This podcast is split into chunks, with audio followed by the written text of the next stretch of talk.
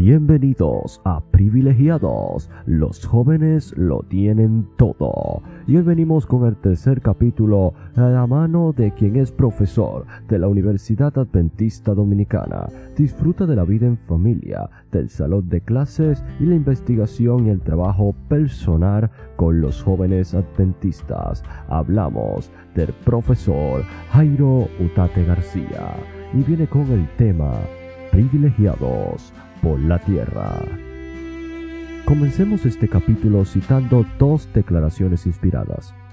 En el Dios creó todo lo que hay en el cielo y en la tierra, tanto lo visible como lo invisible, así como los seres espirituales que tienen dominio, autoridad y poder. Todo fue creado por medio de Él y para Él. Citar Colosenses 1.16 para confirmación. Cuando salió de las manos del Creador, la tierra era sumamente hermosa. Una vez creada, la tierra con su abundante vida vegetal y animal fue introducida en el escenario del hombre, corona de la creación para quien la hermosa tierra había sido aparejada. A él se le dio dominio sobre todo lo que sus ojos pudiesen mirar. Se colocó a Adán como representante de Dios sobre los órdenes de los seres inferiores. Así describe la inspiración, la creación y la responsabilidad asignada al ser humano como administrador de toda la Tierra. La majestuosidad de nuestro planeta.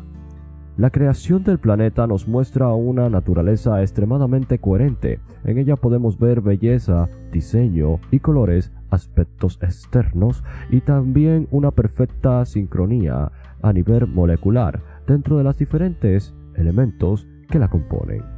Si miramos de cerca un ecosistema como una montaña o un arrecife de coral, encontraremos que cada componente, ya sea vivo o inerte, se ajusta tanto internamente como externamente.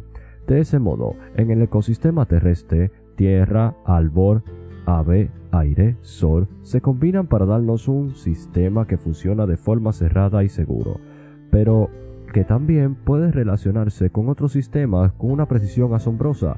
Consideremos la relación entre el ser humano y la atmósfera. Esta última está compuesta por elementos mayoritarios que son los que dominan su composición.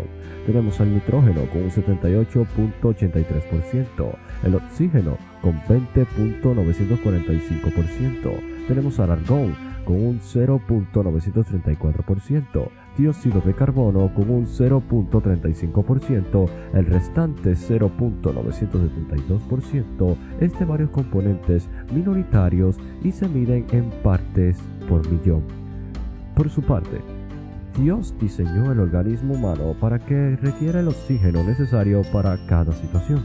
Esto se produce gracias a un intrincado proceso en el que el sistema operativo y el circulatorio participan a través de una serie de sensores químicos que captan información de la composición de la sangre y le indican al sistema respiratorio la cantidad de oxígeno que necesita ingresar. Entonces entra en funcionamiento un sistema de tuberías, compuesto por órganos que pueden tomar del aire de la atmósfera únicamente la cantidad de oxígeno que se necesita para poder mantener la vida. Tanto la atmósfera, que provee el aire con oxígeno, como el organismo humano funciona por separado pero a la vez con una sincronía totalmente perfecta, que hace posible el sometimiento o el ser sostenido en la vida. Lo anterior nos muestra lo delicado que es el equilibrio de la creación y lo importante que es para la conservación de la vida. Por eso el salmista proclama lo siguiente, cuán innumerables son tus obras, oh Jehová. Hiciste todas ellas con sabiduría, la tierra está llena de tus beneficios citar Salmos 104, versículo 24.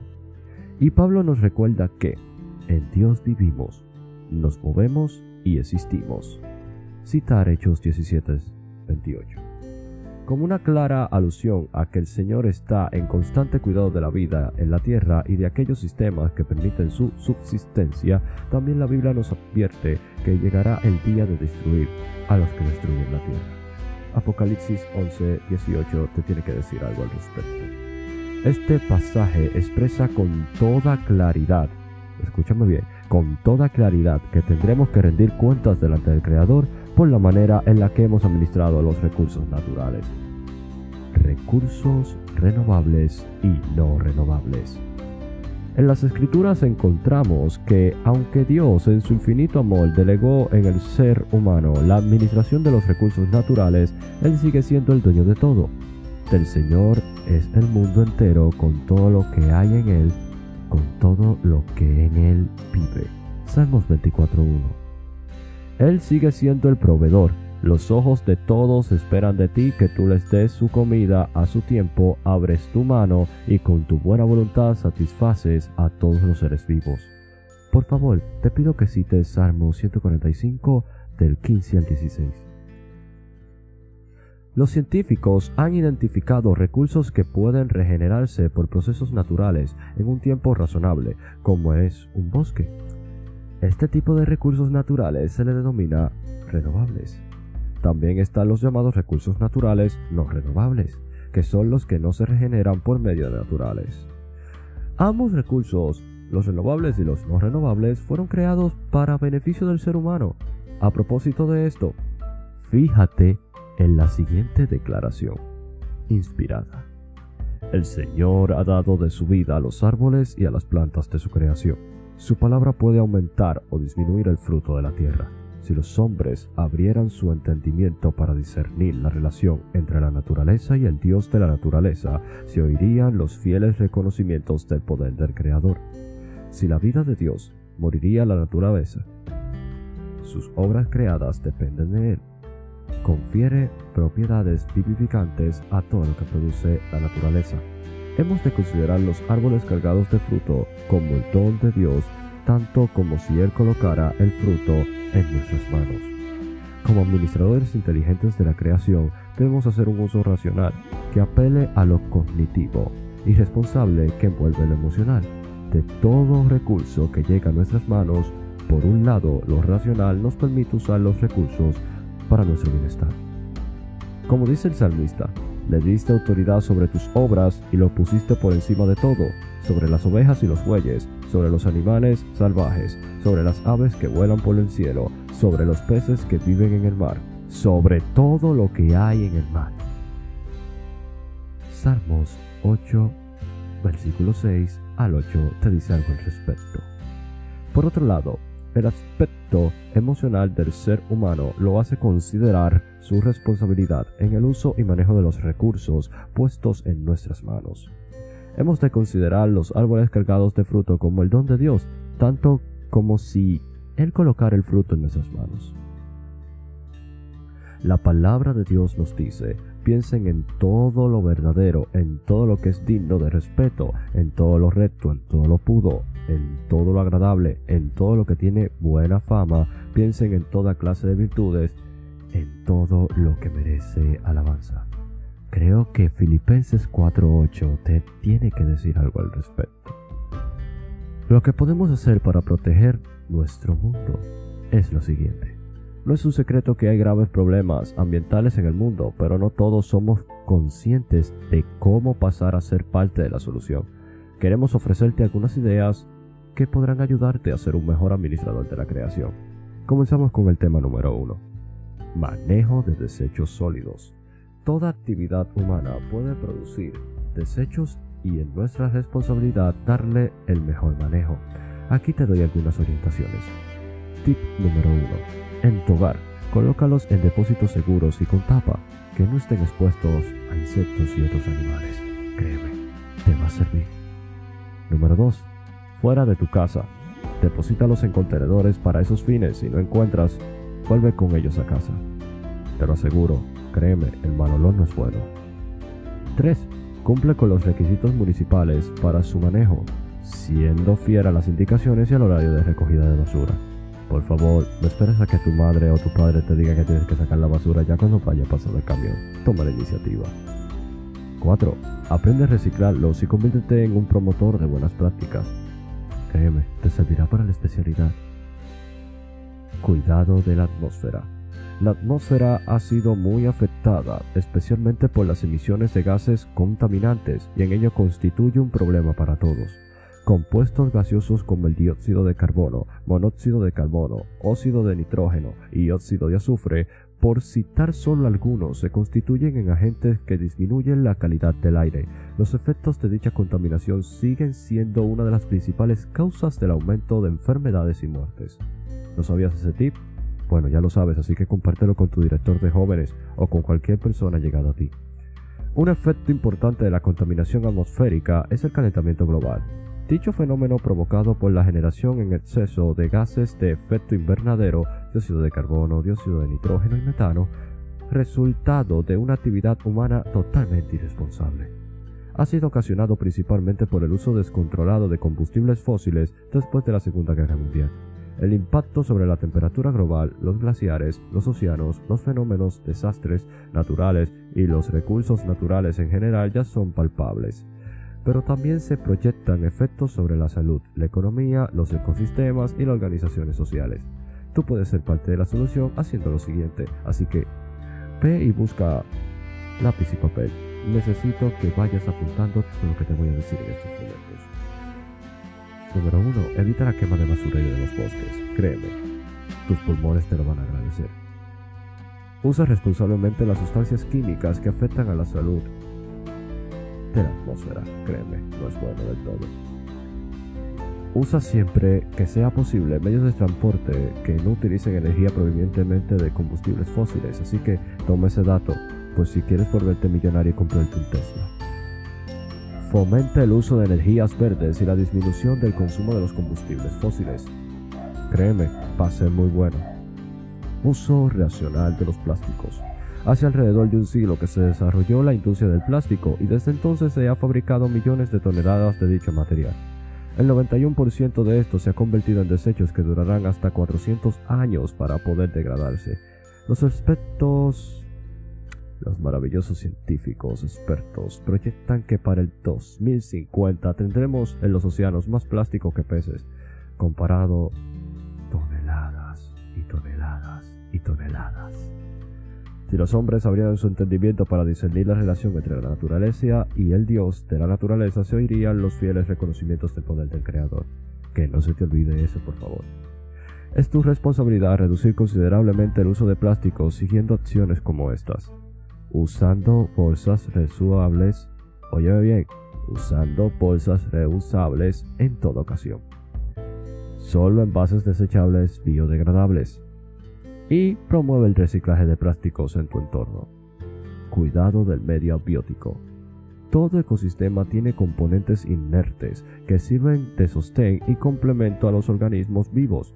Dos de esos elementos son el agua y el suelo y su conservación y buen manejo son de vital importancia para la vida en el planeta. El agua es, quizás, el elemento más importante en un ecosistema. Esto se debe a sus múltiples funciones. Y usarlas responsablemente y mantenerla libre de contaminación nos renta grandes beneficios. Por ejemplo, se estima que entre 10.000 y 20.000 niños mueren diariamente por enfermedades relacionadas con el mal manejo del agua. Terrible, ¿no? De acuerdo con la Organización Mundial de la Salud, la OMS. Para el 2025 la mitad de la población mundial vivirá en zonas afectadas por la escasez de agua. Así que toma en cuenta estas acciones a fin de manejar adecuadamente el agua. Usa solo la cantidad que necesites. No tires todo. Evita verter contaminantes orgánicos o inorgánicos en las fuentes de agua. Por favor, no tires más basura, ni te hagas el loco. Cierra la llave de agua y evita fugas o escapes. Te lo va a agradecer el mundo. No arrojar desechos en los lechos acuíferos. Por favor, no lo hagas. Sé ejemplo. El suelo es un sistema complejo que sirve de soporte mecánico para los seres humanos y es una especie de vehículo para llevar agua y nutrientes a plantas y animales y es de vital importancia como es el principal recurso para la agricultura ¿Qué es nuestra fuente primaria de alimentación? Tratándose de los suelos, podemos ayudar a su conservación haciendo lo siguiente. Evita exponer el suelo a procesos de erosión. Evita la desforestación y colabora con la educación de las personas que te rodean. Evita actividades intensas de cultivo y pastoreo. Protégelos de contaminantes como el plástico. Cuidado del medio biótico. La otra parte de un ecosistema la compone los elementos que poseen vida y ahí estamos los seres humanos considerados por la ecología como los últimos componentes de la cadena alimenticia, la corona de la creación. El cuidado de los bosques representa otro aspecto de suma importancia en la buena administración de la creación. Estos no solo proveen alimentación y hogar a los animales que viven en ellos, sino que producen oxígeno, consumen dióxido de carbono y contribuyen en gran medida a la regulación de la temperatura, además de ser principales protectores de las fuentes de agua dulce. Para preservar los organismos vegetales puedes hacer lo siguiente, toma nota. Evitar la desforestación. Contribuir en la educación de las comunidades a favor de la protección de bosques. Unirte a jornadas de siembra de árboles en tu casa y en tu comunidad. Promover la participación en jornadas de reforestación en clubes y diferentes organizaciones sociales. Los animales, por igual, contribuyen al equilibrio del ecosistema al ejercer su función en favor del bienestar y la preservación de la vida. En la Biblia se menciona pequeños animales que imparten grandes lecciones que nos muestran que todo lo que fue creado, por sencillo que pueda parecer, cumple un propósito específico. Te presentamos algunas opciones que pueden implementar para conservar la fauna. Si vas a tener mascotas en casa, procura que sea un animal doméstico. Por favor, no metas un león o un mono. Créeme, no es bueno. Hay personas que lo tienen, pero no te lo recomendamos. No compres animales que sean traficados ilegalmente o que estén protegidos. Cuídate de la policía. Es muy malo estar en prisión. Participa en programas de conservación animal a través de organizaciones internacionales apoyando a la distancia. Así que toma nota de eso último. Uso racional de la energía. Por último, aunque existen otros factores igualmente importantes, hablemos del uso sostenible de la energía.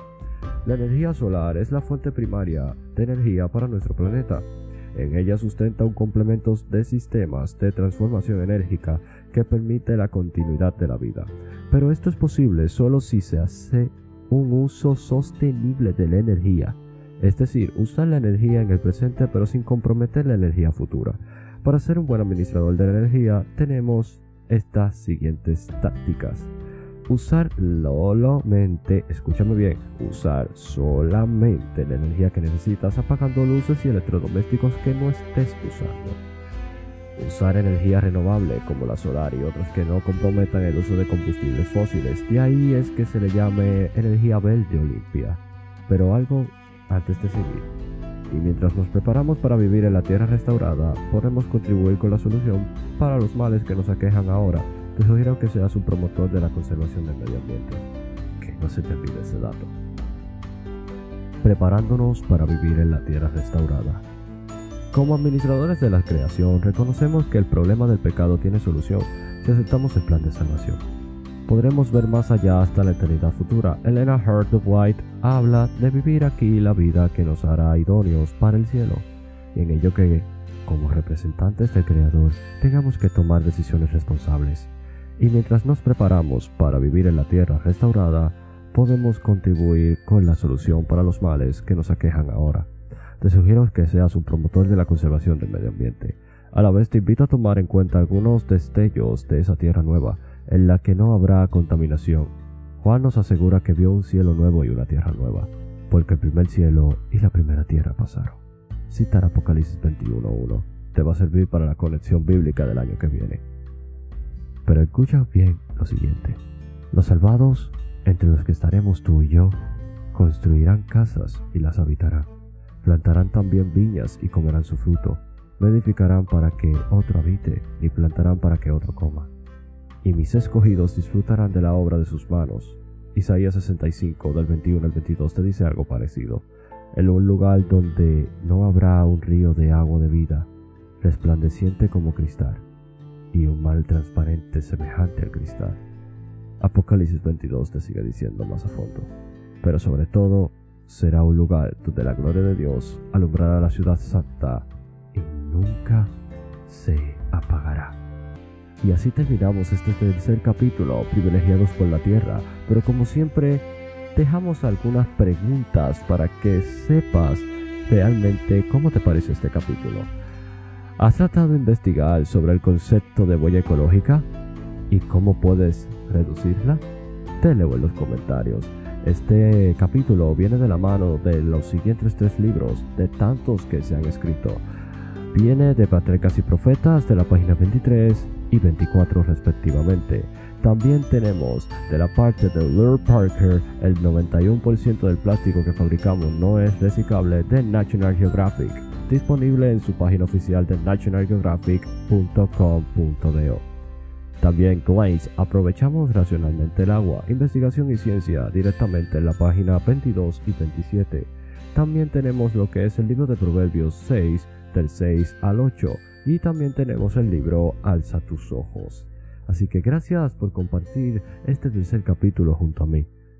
Dios te bendiga, Dios te guarde y recuerda bien, eres un ser totalmente privilegiado, pero la tierra también te necesita.